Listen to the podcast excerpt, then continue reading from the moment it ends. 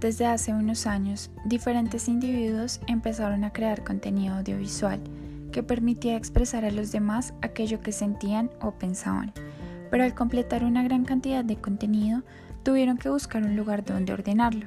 Fue allí cuando empezaron a surgir los archivos, los cuales debían cumplir con la función de recolectar, catalogar y consultar toda la información allí guardada. Algunos de estos archivos empezaron a ser bibliotecas, filmotecas, fonotecas y demás espacios que cumplieran con dichas condiciones.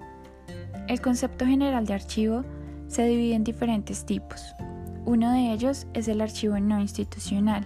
Este está compuesto por organizaciones promovidas por fundaciones sin ánimo de lucro o particulares de carácter no institucional que almacenan una gran cantidad de contenido telemáticamente, es decir, que utilizan los conocimientos informáticos y de la tecnología de la comunicación para desarrollar técnicas de servicio y aplicaciones que permitan transmitir diferentes datos o información.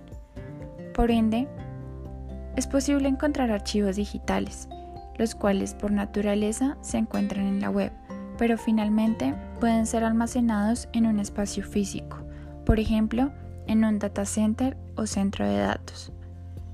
Algunas organizaciones que almacenan la información cuentan con archivos que pueden ser visualizados por cualquier persona interesada en este misma, sin importar que sean expertos en el tema tratado.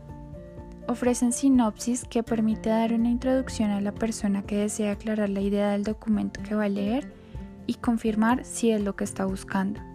Además, ofrecen gran variedad de contenidos y unos de ellos se enfocan en brindar materiales poco conocidos, difíciles de encontrar o aquellos que están descatalogados.